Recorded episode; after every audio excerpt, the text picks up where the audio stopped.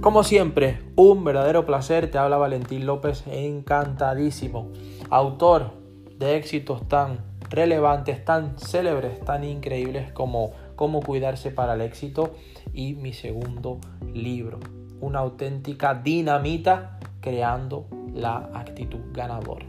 Cómo convertir esos obstáculos en peldaños hacia el éxito y esos errores en oportunidad. Hoy vamos a hablar de otro tema bastante importante que se utiliza en el día a día, aunque más que tema es sobre todo tu pensamiento, tu habilidad.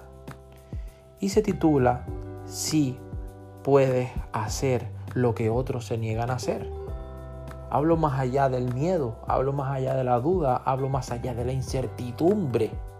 ¿Estás dispuesto verdaderamente a hacer lo que otros se niegan a hacer? Jim Rohn decía hace mucho tiempo que las personas exitosas obtienen ese éxito, obtienen esos resultados porque están dispuestas a hacer cosas que las personas sin éxito no.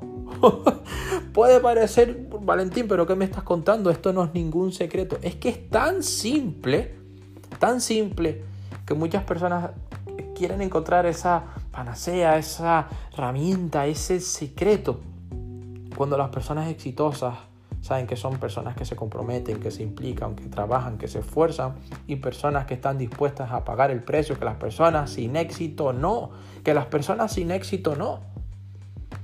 Yo no digo que no tengas miedo, todos lo tenemos. Yo no digo que no tengas incertidumbre. La diferencia es si te estás dejando controlar por ella, estás levantando la mano para preguntar, estás iniciando el pie hacia adelante para avanzar, te estás levantando de la silla, te estás levantando del sillón, te estás levantando de tu cama para trabajar, para actuar, te estás remangando la camisa para redactar, para escribir, para hacer las tareas que tienes que hacer. Estás rodeándote de círculos nuevos de personas para establecer nuevos contactos. Estás repartiendo, sirviendo, promoviendo tus productos, tus servicios en las redes sociales, en internet, en las calles, en los restaurantes, en los bares. ¿Le sabe tu peluquero a lo que te dedicas? A lo que voy es que en esta vida tú no tienes lo que quieres.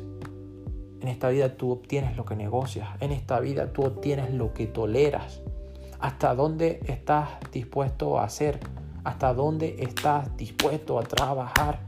Hasta dónde estás dispuesto a dar tu vida por conseguir lo que tú quieres conseguir y por querer cambiar lo que tú quieres cambiar.